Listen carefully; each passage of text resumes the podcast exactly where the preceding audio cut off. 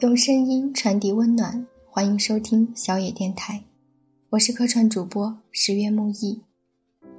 今天我将和你一起走进小王子的星球，走进这个被大人遗忘的纯净世界，走向还是一个小男孩，还是一个小女孩的自己。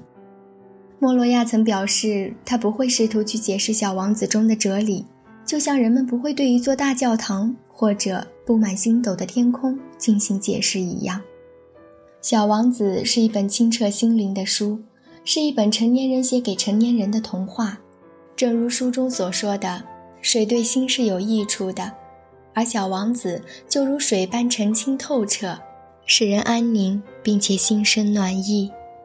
整部小说充满了诗意的忧郁、淡淡的哀愁。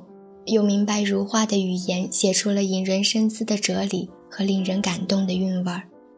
这种韵味儿，具体说来就是简单的形式和深刻的内涵相契合。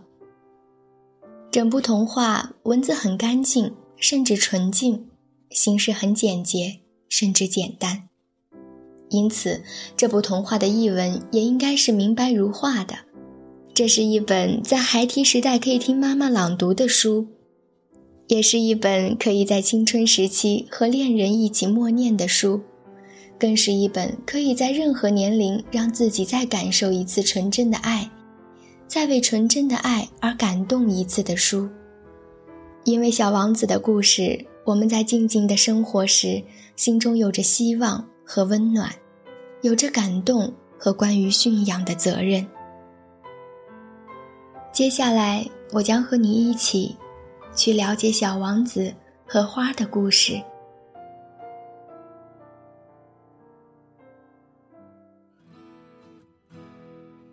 好像默默的思索了很长时间以后，得出了什么结果一样。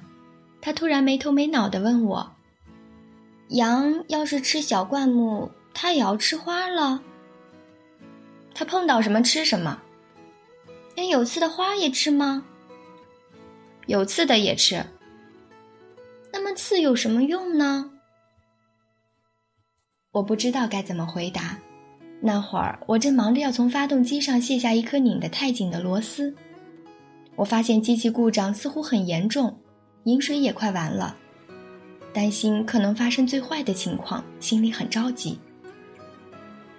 那么刺有什么用呢？小王子一旦提出了问题，从来不会放过。